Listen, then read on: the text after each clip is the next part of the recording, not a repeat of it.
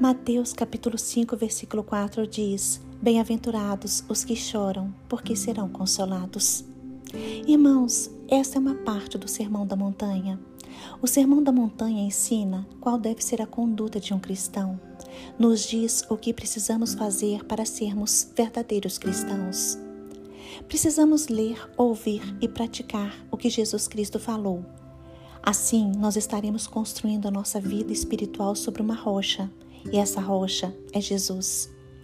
Neste sermão, Jesus Cristo subiu no monte da Galileia para que todas as pessoas pudessem vê-lo e ouvi-lo. Jesus não pregou numa sinagoga chique ou numa catedral de luxo. Jesus pregou ao ar livre, de forma simples, para alcançar a todos. Este sermão está dividido em dois blocos. O primeiro bloco possui as bem-aventuranças, o segundo bloco possui a oração do Pai Nosso. Bem-aventuranças são recompensas que Jesus nos promete quando passamos por momentos difíceis neste mundo por causa da nossa esperança na ressurreição e na vida eterna. Mateus capítulo 5, versículo 4 possui a bem-aventurança que diz: Bem-aventurados os que choram, porque serão consolados. Somos consolados porque temos esperança e consolo em Deus.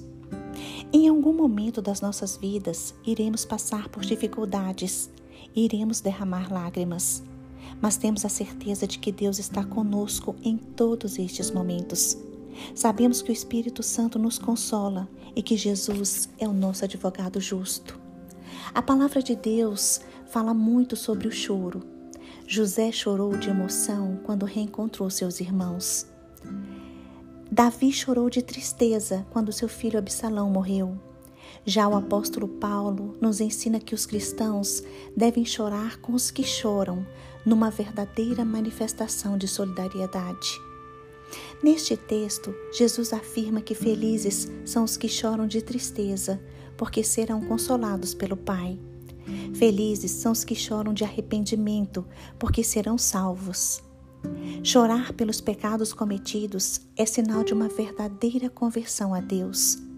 Somente as pessoas que nasceram de novo, que nasceram do Espírito, que são templos do Espírito Santo, podem reconhecer que pecaram, podem se arrepender e chorar por estes pecados.